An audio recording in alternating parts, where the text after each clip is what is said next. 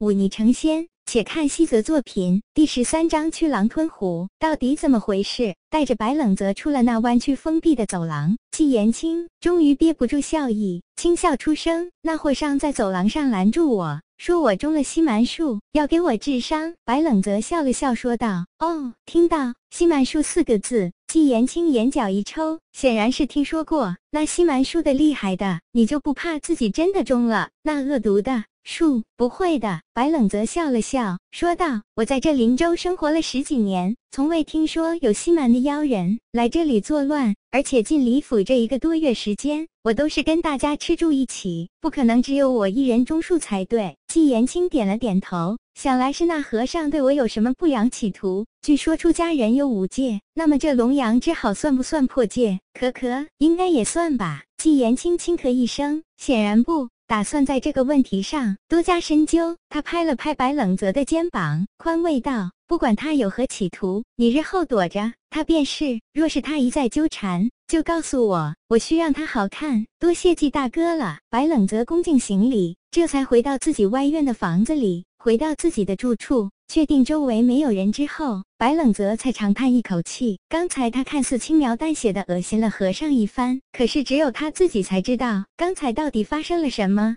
就在和尚接近自己的时候，那已经沉寂了一个月的吴大志魂魄陡然间惊恐的尖笑了起来，仿佛那面前的不是和尚，而是锁魂的无常。到底怎么回事？你在怕什么？白冷泽低声问体内吴大志的灵魂，可是他却只是惊恐的尖叫，仿佛被吓得精神失常一般。那和尚一定有鬼。白冷泽眸子一眯，现在季延青因为在李老爷面前失宠，短时间内不会有动作，而那透着。诡异味道的和尚，却又不知为什么打起了自己的主意。时局对自己不利，自己必须要做些什么了。或许这是个机会，也说不定。第二日，白冷泽白天执勤，他趁着交接时众人散漫，溜进大少爷的书房里，偷偷的顺了一张上等的宣纸，然后用左手执笔，飞快的写了一张字条。在执勤快要结束的时候，成人不备，将字条丢进了老爷的书房。做完这些，为了避嫌，他直接去了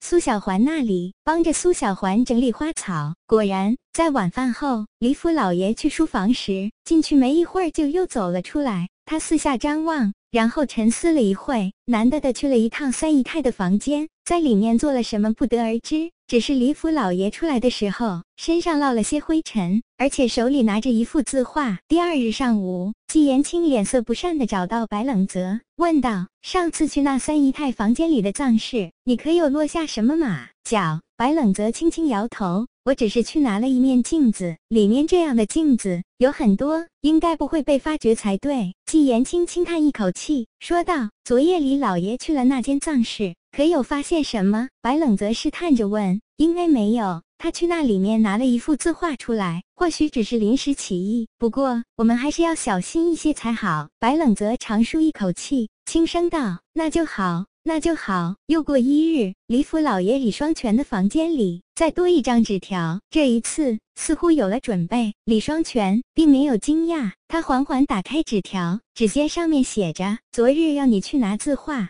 是为了让你幸福。今天你且刺探一下季言清，看看他会不会露出破绽。这纸条上字迹奇丑无比，但却句句说在了李双全的心坎上。要知道，像李双全这样能狠下心杀死同伴、独吞宝藏的狠人，大多缺乏安全感。再加上上次外出遇袭的事情，本就对纪言青有所成见。白冷泽稍加暗示，更是巧妙的让他自己去发现之前在三姨太房间那个藏式中洞的手脚。他不怀疑季延青才怪。晌午时分，白冷泽正准备跟唐渡他们去吃午饭，却看到季延青一身怒气的大步走了过来。他来到近前，大马金刀的坐在桌子上，端起桌上的一碗水一饮而尽，然后将碗重重的摔在桌上。白冷泽眼角一抽，试探着问道。季大哥，可是遇到什么烦心事？意识到自己失态，季延青四下看了看，压低声音说道：“李双全今天找上了我，居然拿前几天遇到歹人时护卫保驾不利的事情质问我，说我是不是故意要害他？岂有此理！我若不是念在他当年曾替我厚葬过我父亲，哪里还会留着他的性命？”听到这里，白冷泽不动声色，却将这一点牢牢记住。一旁的徐千林轻咳一声。看了看白冷泽，在看到他一脸平静之后，才说道：“许是李老爷被那歹人吓怕了，找你不过是撒撒气，不要放在心上罢了，算我倒霉。”季延青长出一口气，摇了摇头，说道：“这两天李老爷似乎有些反常，恐怕这件事还没完，大家多加小心。”白冷泽突然开口道：“会不会跟那僧人有关？”这话一说出来，季言青唰的一下子转过脸，看着白冷泽问道：“为何这么说？”小子只是猜测。自打这和尚进了李府之后，就怪事频出，而且这和尚近几日跟李老爷走得很近，会不会是他拒绝的耳朵根子？他不过赞助这么做有什么意思？季言青问道。若他不是要赞助呢？白冷泽抬起头。小心翼翼地说道：“这些日子也不曾见这和尚念经拜佛，或许是哪个庙里逃出来的野和尚，也未可知。若是为了能在李府得到重用，博得李老爷信任，栽赃一下季大哥，也未尝不是一种办法啊。”方四一旁的徐千林冷喝道：“白冷泽赶忙缩了缩脖子，讨饶道：‘小子只是随口说说，大哥不要生气。’”季延青听了这话，眉头紧皱起来。他端起碗，轻轻抿了一口，在将碗放下的时候，眼里凶光一现。若真是如此，那还真的不能放过他。放之任之，恐坏我大事。就在白冷泽在李府里挑拨离间，掀起暗涌之时，临江之上，一名头戴古冠、身后背负一把长剑的男子，乘着小船来到了林州。